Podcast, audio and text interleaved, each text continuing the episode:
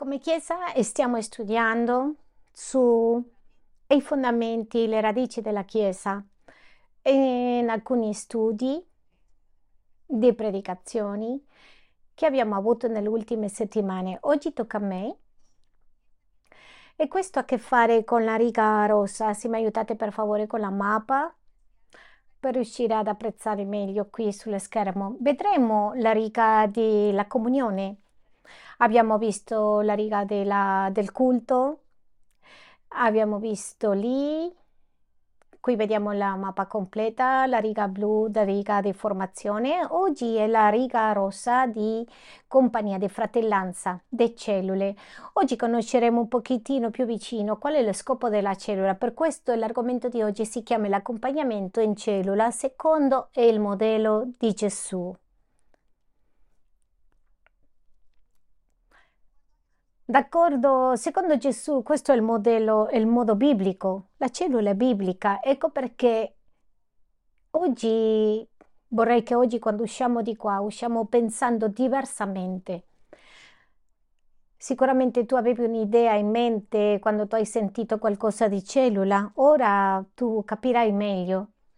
E Dio ha stabilito nella Chiesa quello che stiamo facendo oggi come oggi, lodando, adorando, ha stabilito in modo che noi cresciamo, non per lasciarci nello stesso livello, non perché noi un giorno che abbiamo ricevuto Gesù nei nostri cuori, Lui è venuto a liberarci, dice la Bibbia, del mondo dell'oscurità dove eravamo per portarci in un mondo di libertà, a un regno di luce.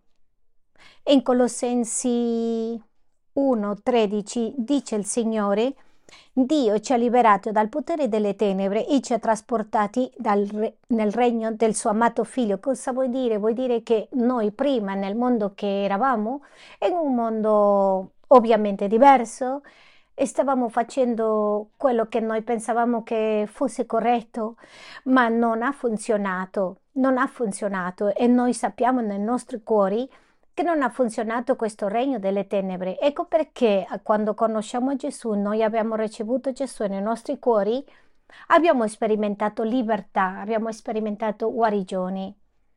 E questo è quello che dice la Bibbia, che ci ha trasferito in un mondo, in un regno diverso di Dio.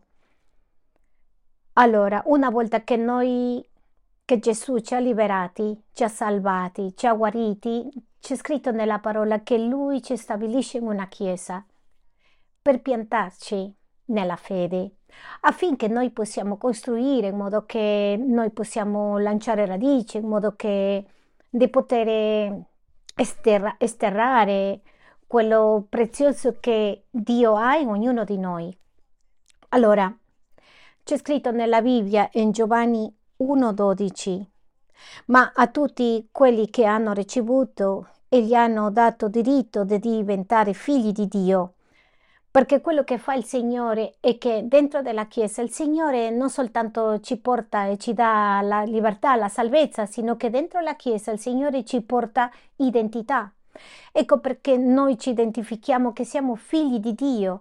Noi non siamo quelli che camminano nel mondo senza sapere dove sino che noi abbiamo già una identità e noi ci identifichiamo con Gesù. Non è successo che prima voi eravate in un'angoscia e non sapevate cosa fare nella vostra vita? Non sapevate dove andare? Adesso che già conoscete, voi sapete che potete pregare, gridare al Padre e il Padre ascolta, ascolta quelle preghiere. Questa è l'identità che noi abbiamo adesso in Gesù, che siamo suoi figli e dice che Lui ci ascolta le nostre preghiere. Ma il Signore una volta che ci, libera, ci liberò, ci salva, il Signore ci dà una missione che noi dobbiamo compiere, un compito per dire così. E questo compito è ciò che noi ascolteremo in questa ora perché forse tanti dicono io ho sentito, lo so, ma io vorrei che questa mattina lo Spirito Santo rinfresca il tuo cuore, rinfresca tutto il tuo essere affinché oggi riprenda le tue forze come mai prima e inizi a prendere la posizione che tu hai in Cristo Gesù. C'è scritto nella parola in Matteo 28, 19, 20 e dice Andate dunque e fate miei discepoli tutti i popoli, battezzandoli nel nome del Padre, del Figlio e dello Spirito Santo. Dove vuole il Signore che tu vada? O dunque, battezzandoli nel nome del Padre, del Figlio e dello Spirito Santo, insegna a obbedire tutto quello che io ho insegnato. Ed ecco, io sono con voi tutti i giorni. Il Signore vuole che noi impariamo dalla, del modo che noi impariamo all'interno della Chiesa, insegniamo agli altri. Non possiamo stare fermi, perché a volte pensiamo che soltanto cerchiamo la guarigione per noi e rimaniamo lì. Però in realtà lo scopo di Dio è che noi rivolgiamo agli altri altre persone in modo che loro conoscano da Lui, ma non sappiamo la missione, non ricordiamo, tante volte non no troviamo uno scopo. Ecco perché quando arriviamo alla Chiesa, all'improvviso noi sentiamo che, ah, che noioso, che stanco, no, no, vado, vado quando posso, quando ho tempo, perché non c'è uno scopo. Ma quando tu trovi il tuo scopo e sai perché Dio ti ha chiamato, allora davvero c'è qualcosa che ti brucia dentro e tu dici Signore io voglio essere lì, voglio che la mia vita sia davvero, davvero cambiata, non voglio essere lo stesso di prima. Allora, ho messo dei punti qui, prima vedere qual è lo scopo della Chiesa, qual è lo scopo per cui, che cosa stiamo facendo qua. Il primo che ho messo è adorare nella chiesa noi veniamo, cantiamo, perché questo ci dà la soddisfazione di poter ringraziare a Dio, di poter adorare a Dio, perché noi siamo stati creati per adorare. Allora noi cantiamo, lodiamo, non soltanto cantiamo, sino che noi condividiamo con altre persone. All'improvviso ci sono persone nuove che sono la prima volta qui, possiamo parlare con loro, avvicinarci, e insegnare l'amore di Cristo attraverso delle nostre vite. Questo è adorare a Dio, condividere gli altri l'Evangelio. Anche noi adoriamo al Signore quando insegniamo altre persone. Due, una volta che noi arriviamo qui siamo piantati nella Chiesa, piantati nella fede e per essere discepoli. Cos'è Cosa è essere discepolato? Quando noi impariamo ed insegniamo ad altre persone. Questo è discepolato. Imparo e insegno. Da quello che il Signore mi dà o io ricevo è quello che insegnerò agli altri. Se prima era difficile per me, io ho imparato a perdonare ed è, questo quello che insegnerò. Se non ero generoso, io ho imparato a essere generoso, allora insegno agli altri a essere generosi. Quindi la Chiesa ci aiuta anche nel discepolato e una volta che noi discepoliamo, formiamo parte del corpo di Cristo, siamo membri della Chiesa, ci identifichiamo come famiglia nella fede. Non sei in giro senza sapere dove vai né da dove vieni, sino che tu dici io so a chi appartengo. Quindi diventiamo parte del corpo di Cristo diventiamo membra della Chiesa. Poi la Chiesa è per servizio, per servire agli altri. Una volta piantati, una volta che il Signore ci identifichiamo, quello che facciamo è servire a altri. La Chiesa è per aiutare a quelli che hanno bisogno. La Chiesa anche attraggono persone per Cristo. La Bibbia dice in Matteo 10, 8, De grazia avete ricevuto?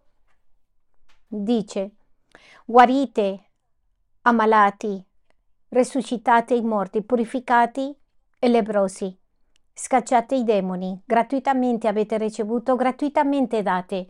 Non possiamo eh, diventare fermi, non possiamo rimanere incrociate le braccia.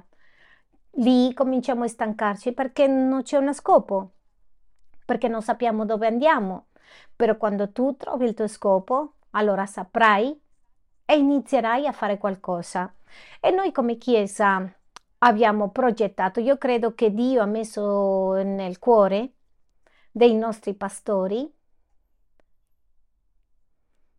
il noi essere, noi crescere o inseguire le cellule, piccoli gruppi che molti di quelli che sono qui già sanno, infatti sono già in, in, nella cellula.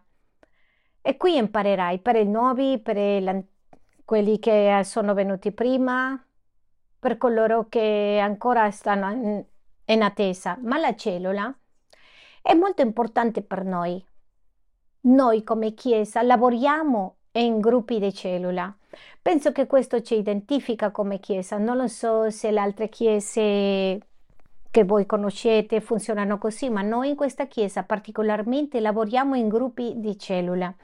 E io vorrei che noi impariamo oggi cos'è una cellula. La cellula è un gruppo di persone dove si è creato un ambiente, un stile di vita. È molto importante che tu lo fai perché poi ti porterà a memoria, ricorderai cosa significa la cellula. La cellula è dove è creato un ambiente del regno, una cultura del regno perché prima eravamo in un regno di oscurità, eravamo in un mondo diverso, ma ora è vero che noi nella cellula cominciamo a vivere in modo diverso. Alcuni già lo sanno cosa sto dicendo, già la vita cambia, perché tu inizi a vedere la vita di un modo diverso. In Romani 12:2 dice non conformatevi a questo mondo, ma siate trasformati mediante il rinnovamento della vostra mente affinché conosciate per esperienza quale sia la volontà di Dio, la buona, gradita e perfetta volontà. Nella cellula noi impariamo a cambiare il nostro modo di essere, è vero, perché ci sono cose che portiamo dal mondo, portiamo pensieri, certi atteggiamenti, ma nella cellula è dove impariamo, dove correggiamo le nostre vite, questo modo di pensare all'improvviso di non volere perdonare, l'amarezza, questa rabbia che non sappiamo da dove viene, nella cellula è dove ci insegnano, dove impariamo noi a pensare bene. A volte noi abbiamo sentito per amici che dicono perché vai alla chiesa? Sempre vai lì, ti lavano il cervello, ti vanno a, a lavare il pensiero, ma la risposta è la, è la verità. Sì, nella chiesa ti fanno un lavaggio del cervello, ti lavano la mente, perché ti lavano con la parola di Dio. Dice che la parola di Dio ci purifica questi pensieri. Una persona che ha detto io prima ero così ama- amareggiato, litigavo con tutti, con tutti quelli che trovavo nella strada, ma questa persona da quando è venuto qua è diventato una santa colomba. Da dove viene questa persona nuova? Dalla cellula. Nella cellula comincia a modellarsi, comincia a cambiare. La cellula è dove, adesso ti spiegherò, abbiamo cercato che la cellula sia biblica e questo vedremo secondo Gesù, al modo di Gesù. Ecco perché abbiamo chiamato, l'argomento si chiama la comunione cellulare secondo l'esempio di Gesù, perché secondo Gesù ha vissuto questo nelle cellule, in case. E lui era chi era lì? L'insegnante, il maestro, il leader. Per questo noi in ogni cellula abbiamo una persona che consideriamo il leader, una persona che ti guida, che ti aiuterà nel tuo processo di crescita, di affermarti nella Chiesa. Ed è importante che tu lo veda di questo modo, così che quando tu partirai di qua, tu prenderai, per favore prendete appunti, cosa, cosa si sperimenta nella cellula. Lì sperimenteremo comunità, comunione, connessione. E lì dove noi ci conosceremo l'uni con gli altri, sperimenteremo come l'uno, come l'altro. Ci sono persone che non mi piacciono perché parlano tanto, questo ti aiuterà tanto a lavorare. Tu all'improvviso dirai no, è che questa persona è molto tranquilla, non mi piace, ma forse Dio vuole lavorare nel tuo cuore qualcosa che nessuno è riuscito ad arrivare e soltanto nella cellula tu riuscirai a lavorare questo, questa parte. Nel tuo lavoro al capo non gli importa se vai, come vai, se sei amareggiato o no, se gridi, non urli semplicemente se urli molto ti licenziano o no, o se stai male, non vuoi tornare, e ti cacciano via e non ti pagano. Noi sperimentiamo nel mondo questo tipo di situazioni, ma nella cellula no. Quello che facciamo è attraverso della parola e la correzione attraverso sperimenteremo questa comunione degli uni con gli altri reciproca, dove discuteremo esperienze che hanno vissuto nel passato, dove tu puoi commentare con le altre persone, dove tu puoi commentare il tuo presente, quello che hai vissuto, quello che sta accadendo, i tuoi pensieri e i tuoi piani per il futuro. E nella cellula dove tu parli con gli altri. E io ricordo che come io partecipai la prima volta alla cellula, e io sono arrivata molto ferita, molto, molto ferita. Quando ho sentito le testimonianze delle altre persone ho detto, ah, lo mio non è niente. E io pensavo che quello che vivevo io era il peggiore di tutto, ma quando ho ascoltato le testimonianze degli altri ho detto, questo che sto vivendo non è niente. Cosa fa la cellula? Ci aiuta, ci edifica, ci aiuta a costruire che non stiamo soli, che Dio è in controllo che quello che Dio vuole è lavorare in noi, cambiare il nostro modo di essere e pensare, perché Lui ha tutto il bello, perfetto e buono per noi. Nella cellula noi identifichiamo anche in che processo e che livello spirituale che ti trovi. Ci sono tanti che dicono no, è che io non cresco, io non servo perché nessuno mi aiuta mi prende in considerazione, ma nella cellula tu parli, è leader che è nel gruppo, la persona che ti aiuta a sapere cosa ti succede, cosa ti manca, perché non cresci, perché non avanzi.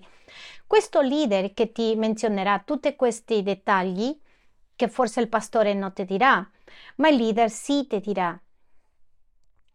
C'è anche persone nella cellula che identificano come si trovano da prima che sono arrivate la prima volta alla chiesa e come sono in questo giorno? Non è successo che voi vi siete visti e non sono lo stesso del, di prima?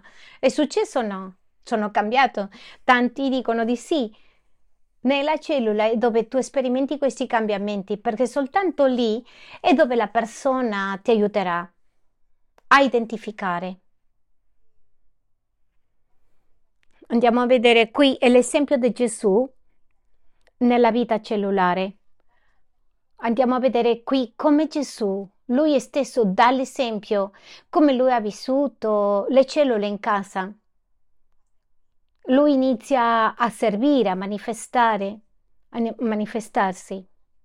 Qualcosa che io dicevo prima, nel primo incontro, che per noi la cellula è molto importante da fare in casa. Perché è importante? Perché, ripeto, è biblico perché la cellula biblica è nel modo di Gesù e nelle case.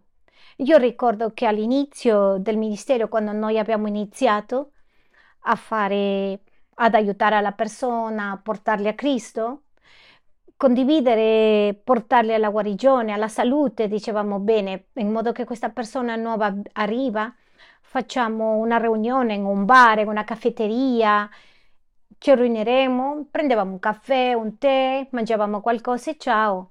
Come che la persona non si identificano. Perché? Perché io penso che oggi, oggi capisco che la persona ha bisogno di una famiglia. Noi siamo stati creati, siamo stati creati perché Dio vede in noi una famiglia. Noi abbiamo bisogno di un padre, una madre, fratelli e la Chiesa si identifica così con noi. Un padre, una madre, famiglia, fratelli, dove noi siamo nella stessa direzione. E io ricordo che non funzionò, le persone che sono arrivati sono rimasti un tempo, hanno preso il caffè, poi andavano via, non, si, non sono affermati. Allora capisco che non funziona così. E vediamo il modo di Gesù. Ci sono parecchi punti qua. Il primo, Gesù porta salvezza. È condiviso con loro a quelli che non erano convinti. Cioè, nella cellula troveremo persone che ancora non sono convinte, persone che, che sono spirituali, che non conoscono e altre che ancora tu dici, mm, questo non lo vedo che conosca bene che non conosce di Cristo o forse non l'ha ricevuto nel suo cuore. Guardate cosa dice il Signore Gesù in Matteo 9:10. Vangelo secondo Matteo 9:10. Mentre Gesù era a tavola in casa, sopraggiunsero molti pubblicani e i peccatori e misero a tavola con Gesù e con i suoi discepoli. Lo scopo di avere cellule in casa e in casa sua insieme a molti, a molti altri peccatori de malaffare. Cioè vediamo qui che nella casa di Matteo si sono riuniti Gesù con i suoi discepoli spirituali e c'era gente che non conoscevano. Quindi nella cellula tu vai a sperimentare con gente che conosci e che non conosci. Tanti dicono, eh, ma questo non conosci, allora perché è venuto? Perché è nella cellula. Noi saremo lì e per dare l'amore che hanno bisogno li daremo lì perché Gesù è stato con loro a condividere e se Gesù l'ha fatto, è stato, perché non noi? Perché noi no? Due, guarigioni. Gesù ha ministrato guarigione fisica nelle case. Qui vediamo un esempio. In Matteo 9:23 dice, quando Gesù giunse alla casa del capo della sinagoga e vide i son suonatori di flauto e la folla, che faceva grande strepito, disse allontanatevi perché la bambina non è morta ma dorme ed essi ride, ridevano di lui. Ma quando la folla fu messa lì, la bambina si alzò e tutti erano ammirati di quello che era successo. Lì in quella casa era la presenza di Dio, la cellula è dove noi sperimentiamo conforto. Lì avevano avuto una perdita di un parente, quando qualcuno mm, ci lascia e va avanti alla presenza di Dio, rimaniamo sconsolati, ma cosa fa la cellula? Ti consola, ti copre, ti accompagna. Ma se la persona non è nella cellula, cosa succederà?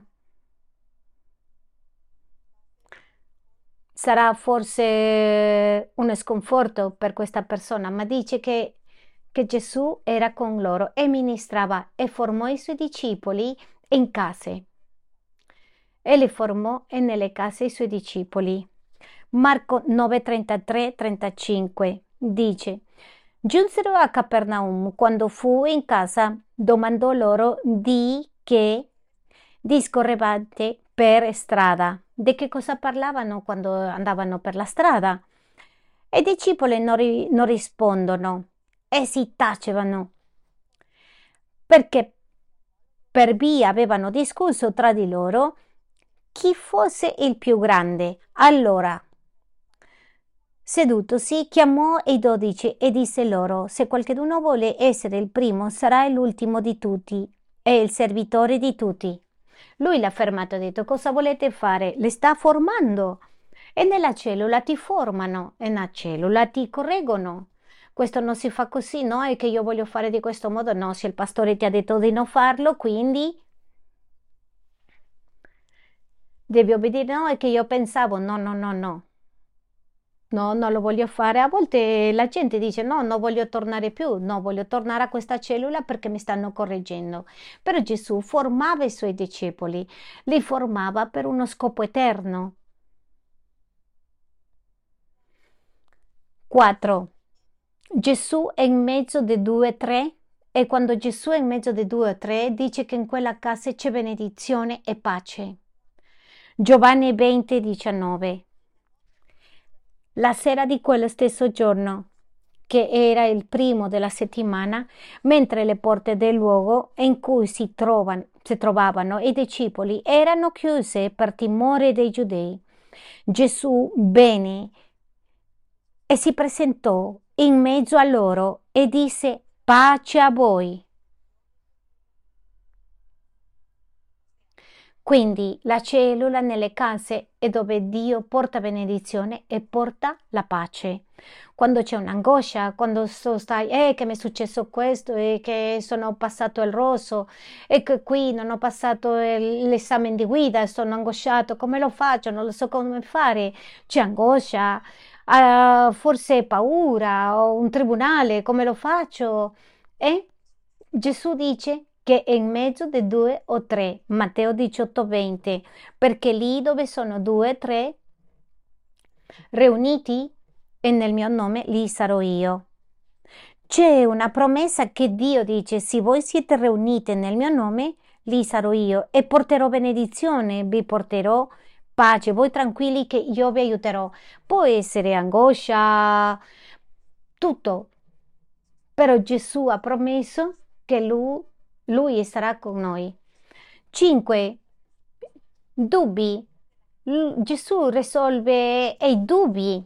In Matteo 17, 27, quando Gesù, quando lasciò la folla ed entrò in casa, e i suoi discepoli gli chiesero di spiegare quella parabola. Ci sono tanti che sono con dubbi, qual è la mappa di crescita, cosa devo fare, perché il pastore dice di queste feste solenni, non capisco questo della, del Natale, ci sono dubbi, ma tutto si risolve nelle cellule. Se tu non partecipi delle cellule, forse perché sei con tutti questi dubbi. Però lì e dove si risolve tutti i dubbi. 6. In casa Gesù ha insegnato l'autorità, il principio dell'autorità. È importante imparare l'onore verso l'autorità. Giovanni 12, 1, 2. Gesù dunque sei giorni prima della Pasqua andò a Betania, dove era Lazzaro, che egli aveva risuscitato dai morti. Qui gli offrirono una cena. Marta serviva e Lazzaro era uno di quelli che erano a tavola con lui. In onore a Gesù, dice che c'era un cibo in onore a Gesù. Lazzaro era seduto lì e la sua sorella Marta che serviva il cibo. Qui stavano offrendo un onore a Gesù, al leader. E nella cellula fai questo. Tu fai cibo, condividi, dici andiamo a onorare questa persona e dice che è biblico quello che tu fai tutto questo e nella cellula?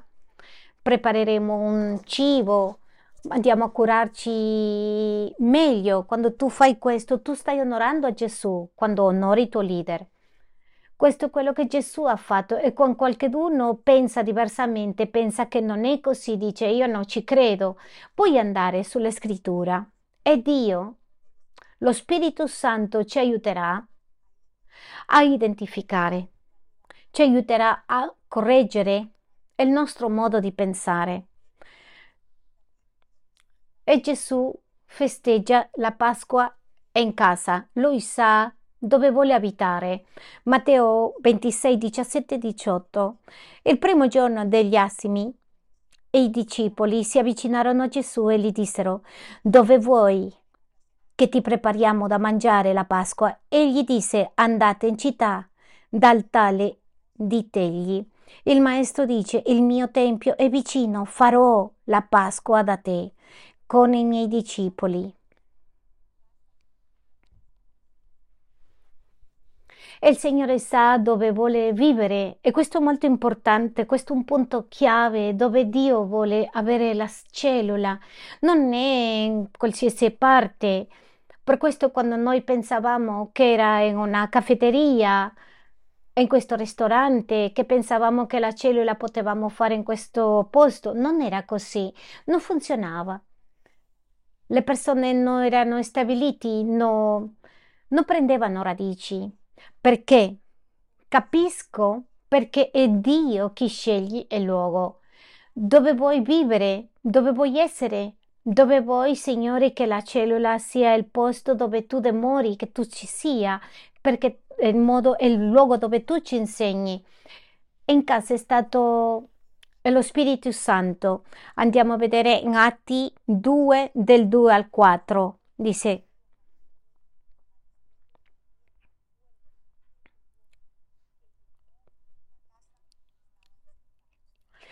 e Atti 2 al 4. Lo Spirito Santo è, è lì quando siamo in un soltanto un sentimento, in un desiderio e lo Spirito Santo è riversato e lì dice che arriva perché lì vuole essere. È così importante, dice che la Chiesa primitiva ci incontravano nelle case, nella chiesa primitiva, è nati 2, 43, 40, 46, 47.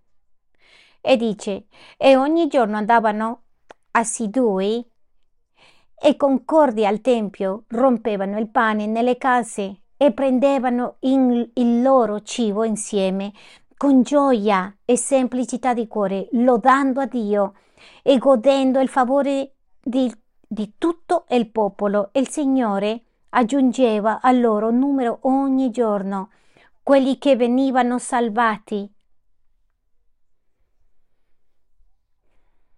lodando a Dio, avendo favore.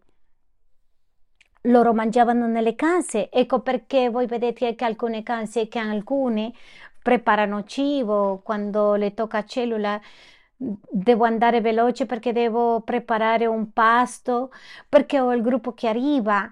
Quindi io ascolto questo, dico questa persona riceve benedizione perché quello che dice la parola non è che diciamo noi, sino quello che Dio ha stabilito, che lì dove rovescerà pace, benedizione, la sua presenza sarà lì e la persona dice io mi occuperò di queste persone. Tante sono quelle benedette, quelle che aprono le, le porte della casa, come quelli che vanno a questo posto, perché c'è altri che, che ci sono, ci sono, eh, perché devo andare a cellula? Non ho tempo, io lavoro, io ho tanto da fare e la cellula mi prende tempo. No, no, è che io non ho tempo, questo è soltanto per le spirituali, ma Lasciami dirti che ti stai perdendo tutte queste benedizioni perché questa è la cellula biblica. Dio ha detto che ci sarà la cellula. Porterà consuelo, guarigione, porterà un cambiamento di mente, cambiamento di carattere, atteggiamento, cambio di tante cose. Un pacchetto intero è gratuito. Dico, noi vogliamo essere qui.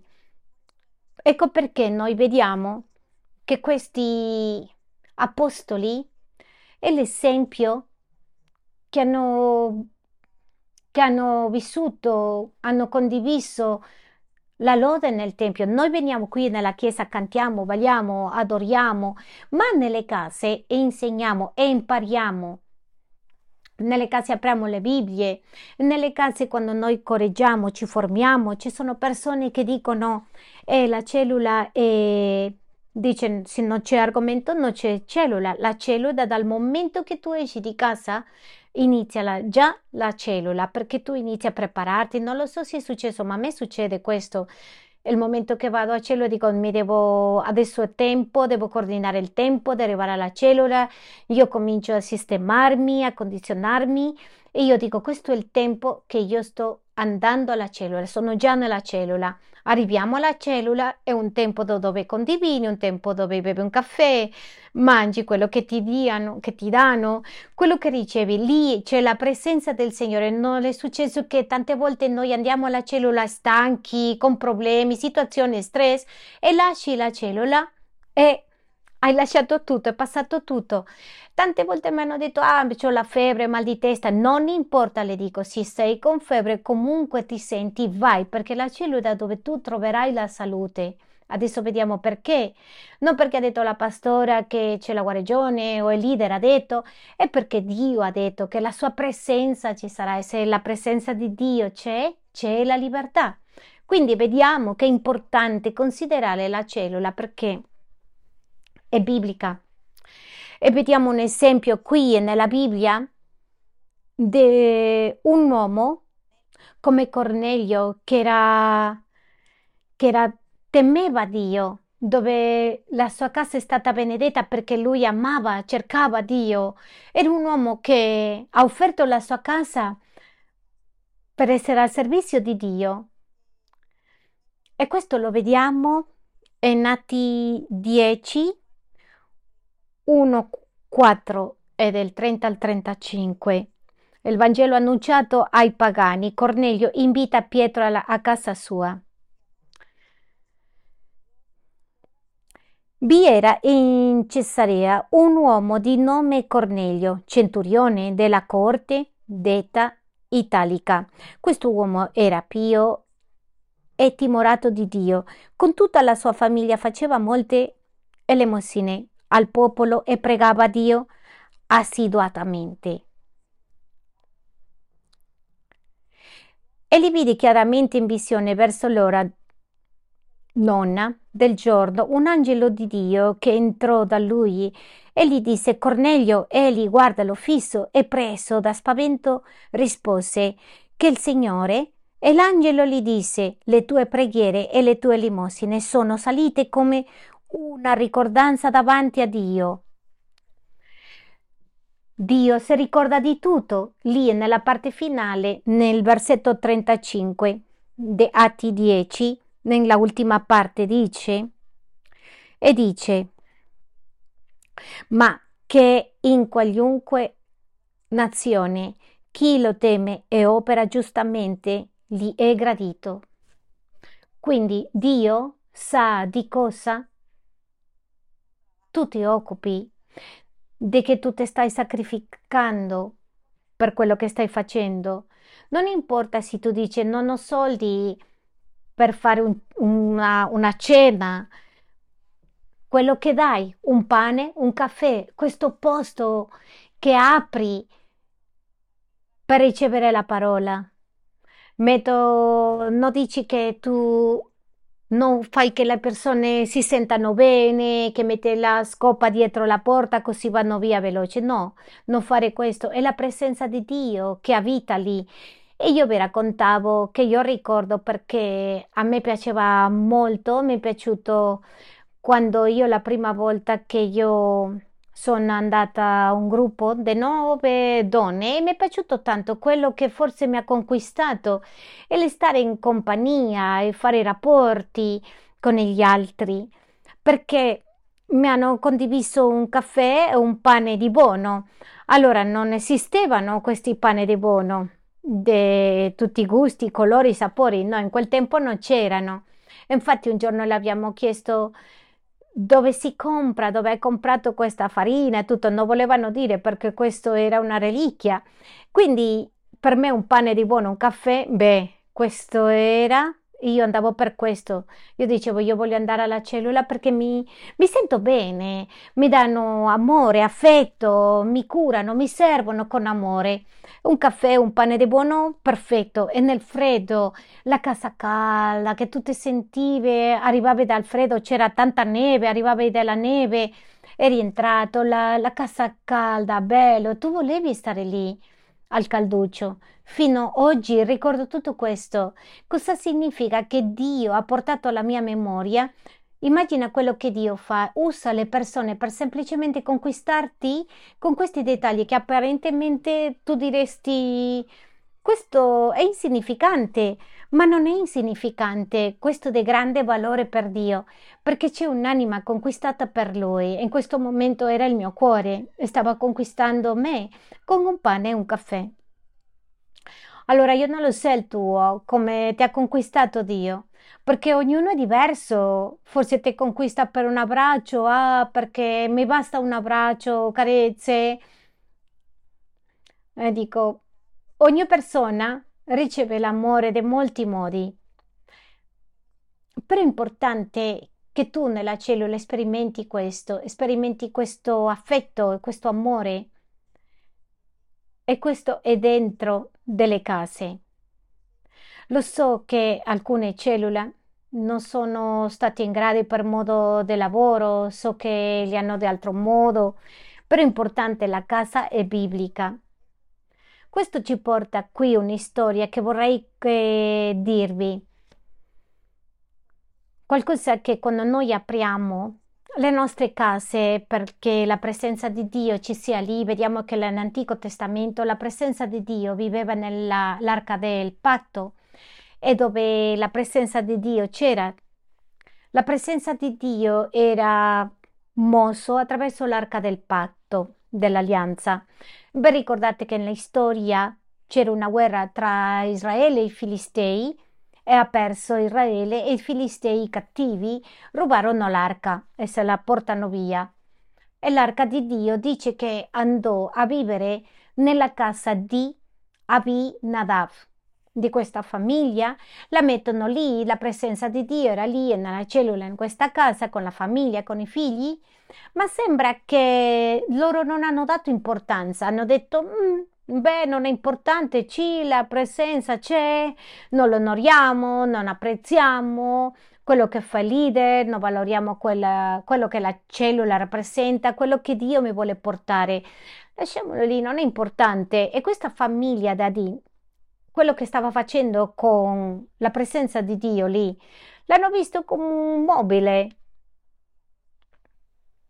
e la familiarità. Io credo che per, a causa degli anni a volte noi cominciamo a familiarizzarci e vediamo la cellula, ah, di nuovo lo stesso leader, ah, di nuovo lo stesso martedì, lo stesso martedì, mercoledì. Quindi come che vediamo che è sempre lo stesso, diventiamo familiari e nella familiarità e, e perdiamo l'essenza, l'essenza dello scopo e non possiamo perderla. Ecco perché noi stiamo riprendendo e per questo sono queste predicazioni, perché stiamo rinfrescando la visione, aggiornando proprio per tutta la Chiesa. È importante che tu sei nel, nella cellula perché tu hai bisogno, ti serve coprirti, affermarti, identificarti per poter dare radici e crescere perché c'è qualcosa che Dio vuole tirare fuori di te.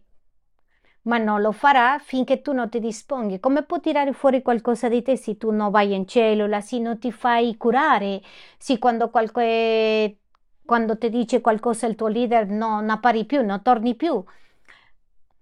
dopo un bel tempo si perdono, di che ci sono, ci sono, poi dice eh, non vado lì perché il leader eh, mi sgrida, ho paura, meglio che no, non torno. Però a volte è necessario che ti parli il leader in modo di correggerti eh, dei, delle vie cattive e gestirti, guidarti per la via corretta.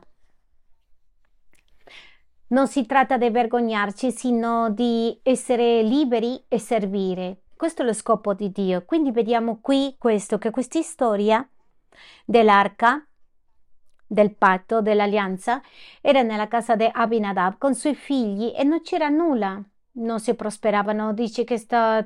sono trascorsi molti anni l'arca dell'alleanza in questa famiglia, in questa casa, ma non è successo niente. Poi il re Davide nel suo regno scopre, dice, eh, l'arca dell'alleanza è lì, devo spostarla lì. Lui era un uomo spirituale. O so che deve dimorare quest'arca dell'alleanza in un posto speciale. Voglio la cellula, io parlo con il leader, cerco, onoro la presenza di Dio quando arriva lunedì, quando arriva martedì, voglio portare qualcosa lì. Ci sono persone che sì amano la presenza di Dio ci sono persone che amano, gli piace, gli piace, aprono le porte della casa per fare cellula, vanno alla cellula con amore, con affetto e con tutto desiderio. E il re Davide quello che ha fatto dice che andano tanti e uno dei figli di Abinadab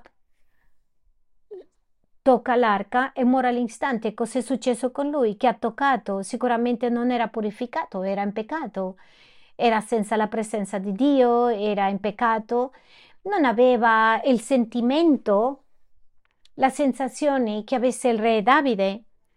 È morto di un colpo e si è spaventato il re Davide ha detto no, io come posso muovere questa arca? Io sono un peccatore, addosso non, po- non posso muovere. La passerò Adesso dobbiamo vedere i nomi perché sono un pochettino strani. Obededon il Geteo. E dice la Bibbia che l'arca dell'alleanza è stata tre mesi in casa sua e dice che tre mesi in casa sua ed è stata prosperata, benedetto tutta la casa sua e tutto quello che appartiene. Tutto quello che aveva, tutte le cose, quali sono le sue cose, il suo lavoro, l'azienda, che cosa avrà avuto? tutto quello che lui aveva era prospero, perché la presenza di Dio era nella sua casa tre mesi e perché non ha prosperato Abinadab che è stato quanti anni lì? Perché lui si è familiarizzato, non ha dato importanza alla cellula, leader, non ha dato importanza alla casa. C'era un esempio, io vi raccontavo nella prima riunione che qualche volta c'erano persone quando abbiamo dovuto dirgli che si poteva fare le, case, eh, le cellule in, in, una delle case, a volte non arrivavano in tempo, dovevano aspettare fuori perché la persona arrivasse e poter entrare in casa. In altre occasioni era necessario de dirgli, deve riceverle con un caffè, mettere qualcosa, riceve le persone, perché noi capiamo e consideriamo che è sacro, che la presenza di Dio, che è lì riposando e non possiamo come ignorare, come dire non succede nulla, perché lì dove Dio dice che benedice, porta pace e conforto, è lì dove Dio converte porta salvezza, identità, ci forma il carattere, dove Dio trasforma totalmente le nostre vite e nelle cellule. E poi dice che il re Davide si fa la domanda e dice come posso portare, potrebbe portare l'arca di Dio? Davide ha avuto paura. Il secondo libro di Samuele 6, 9. Davide in quel giorno ebbe paura del Signore e disse: Come potrebbe venire da me l'arca del Signore? Come posso fare di più per la cellula? Come posso farle che crescano queste, queste persone? Come Signore, Davide non vuole prendere l'arca del Signore preso di sé nella città di Davide, ma le fece portare in casa di Obedeom a Gad. E l'arca del Signore rimase tre mesi in casa di Obedeom. E il Signore benedisse Obedeon e tutta la sua casa. Allora fu detto al re Davide, il Signore ha benedetto la casa di Obedeon e tutto quel che gli appartiene a motivo dell'arca di Dio. Allora Davide andò, trasportò l'arca di Dio dalla casa di Obedeon su nella città di Davide con gioia. Non si tratta di dire, ah, di nuovo devo tornare alla cellula, dopo mi dicono di per portare cibo, mi devo trasportare. Sì, c'è questo lamento nel tuo cuore, ecco perché adesso devi rimuovere, devi cambiare questa mentalità, cambiare questo pensiero.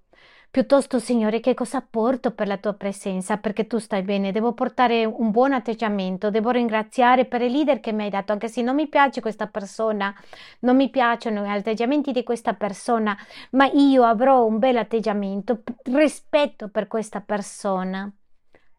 Si sai che devi andare questo giorno, separalo per te, per te. Tutto accade nel, nel, giorno della cellula, lavori, quelli che ti pagano doppio, non lo so se vi è successo o no. Perché sarà sicuramente quel giorno devi prendere decisioni spirituali. Una volta ero quando appena iniziato a conoscere Dio, abbiamo iniziato le cellule e mi ricordo che avevo una febbre di 40, dovevo guidare, stavo male, veramente male. Ha detto no, vado alla cellula, non posso mancare. E non conoscevo la Bibbia, era nuova, ma era mi lasciavo trasportare nella fede, semplicemente nella fede. C'era qualcosa, lo Spirito Santo mette il sentire, il volere di fare della sua perfetta volontà qualcosa ha messo dentro di me, ma all'essere lì nella cellula è andato via. Abbiamo continuato bene. Ho capito che nella cellula tu, tu ricevi guarigioni, anche competenze, perché quando stiamo facendo lavori all'interno della Chiesa chiediamo leader chi è chi può svolgersi in questo lavoro e loro dicono questa persona è fedele, è compromessa, ha carattere, ha un buon atteggiamento e possiamo mettere a servire in questo. Da lì abbiamo preso le persone al servizio dal, in, all'interno del ministero, da dove escono i pastori, i ministri, da dove escono i ministri, i ministri gli evangelisti, i profeti, dalle cellule, da dove arrivano i nuovi pastori, dalle cellule. Non è che escono così che le scegliamo chi è è il più bello, è il meglio, quello si, si comporta meglio. No, è dentro della cellula. Ecco perché ci sono persone che io non cresco, non vado avanti, perché sicuramente non sei in una cellula. Chi non ha cresciuto è perché spiritualmente è perché non ha voluto farlo, ma ha tutti gli strumenti all'interno della cellula. Ecco perché dico, non siamo una chiesa, una chiesa cellulare. anche se il ministero della Chiesa è grande, come vediamo in Madrid, vediamo la Chiesa grande, ma noi ci incontriamo in gruppi piccoli dove ci relazioniamo, conosciamo, e lì quando tu vai alla Chiesa e comincia a a crescere, tu non perderai la comunione con gli altri perché tu conoscerai il tuo gruppo. Ci sono persone che dicono no, è che il pastore non si ricorda di me, sono malato una settimana, un mese, il pastore neanche una chiamata. Però il tuo leader sì, il tuo leader sì è stato attento a te, ti ha chiamato, ti ha cercato, è andato a vederti, a cercarti, a trovarti. Ecco perché sono leader, perché il pastore non si basta per tutto per tutti i progetti o per tutte le cose che sono all'interno della Chiesa. Per questo sono leader, per aiutarti a crescere, allenarti, per continuare avanti e non rimani alla metà della strada. È importante che tu identifichi le cellule, che nelle cellule dove correggiamo, dove ci sono i gruppi dei PKPC che sono le cellule dei bambini, dei radicali, degli adolescenti, degli adulti, quello che già conoscete, quelli che non conoscono o quelli che sono nel processo di conoscere la Chiesa, benvenuti, iniziate a fare tutto questo processo di conoscere le, i corsi di connessioni, guarigioni e poi aggiungi un gruppo dove imparerai e troverai identità, dove troverai lo scopo. Ci sono due vantaggi che sono molto importanti nelle cellule. Vorrei che prendi appunti due vantaggi che la cellula ci, ci aiuta a che Dio ci riempie completamente. Dio ci riempie completamente e un altro vantaggio della cellula è che attraverso di noi, delle relazioni, noi riempiremo le nostre nostri bisogni. Perché? Perché noi, come siamo esseri complessi, e a volte abbiamo sempre bisogno di persone. La Chiesa, come quando tu arrivi qui nella Chiesa, non conosci a tante persone, non conosci a tutti, ma nel gruppo di cellula le conosci. E tu, quando arrivi alla Chiesa, ti unirai al piccolo gruppo che conosci. Quando vai a mangiare, condividi con il tuo gruppo, parli con il tuo gruppo e poi le stesse persone del tuo gruppo ti presentano gli altri e così fai relazioni e questo fa nella tua vita che ti rende pieno e riempie quelli mancanti. Forse tu sei figlio unico, non hai avuto fratelli, hai avuto cattive relazioni, ma quando tu arrivi alla Chiesa cominci a relazionarti. E questo porta a guarigione, questo è molto importante. E l'essere umano, uno dei bisogni più importanti nell'essere umano che riceviamo noi, la, il bisogno di essere accettati nella cellula, siamo accettati così come arriviamo nella cellula non ti rifiutano, ti accettano esattamente come sei. A volte parla tanto, ti ascoltano, ti ascoltano. Qui nella chiesa non puoi parlare tanto perché sto predicando, ma quando arrivi alla cellula tu parlerai. Però vediamo anche un altro bisogno di servire, di essere utile. Quindi lì vediamo il servizio.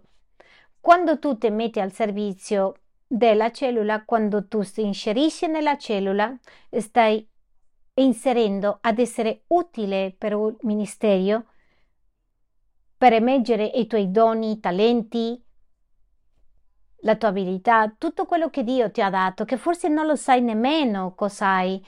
Tante persone dicono: No, io non so, fare, non so cucinare, ma le mettono a cucinare nella cellula, è un'esperta a cucinare. Da dove arrivano questi talenti? C'erano già e lì le, le, l'ha tirato fuori. Come conclusione vediamo qui che la Chiesa è per portare la unità. È molto importante le basi bibliche noi come Chiesa affermiamo la dottrina che sia una sana dottrina, curiamo le pecore, curiamo la gente, ci preoccupiamo, aiutiamo ad adempiere il grande comandamento, che è quello che Dio ha detto, che ognuno di voi, per favore, si collegano con Dio, che cercano di stare in una cellula. Voglio motivarvi questa mattina in modo di cercare una cellula. Se qualcuno ha lasciato la cellula, non lo so, parlate con il leader, con qualcuno, venite a parlare con me. Come integrarti di nuovo, perché la cellula è dove tu troverai lo scopo. Ecco perché tante volte come credenti puoi essere in Cristo, essere salvo, ma veramente non hai trovato lo scopo e forse ti trovi forse una persona all'essere una persona amareggiata, una persona che non si sente soddisfatto con se stesso. Perché? Perché lo scopo che Dio ci mette nei nostri corpi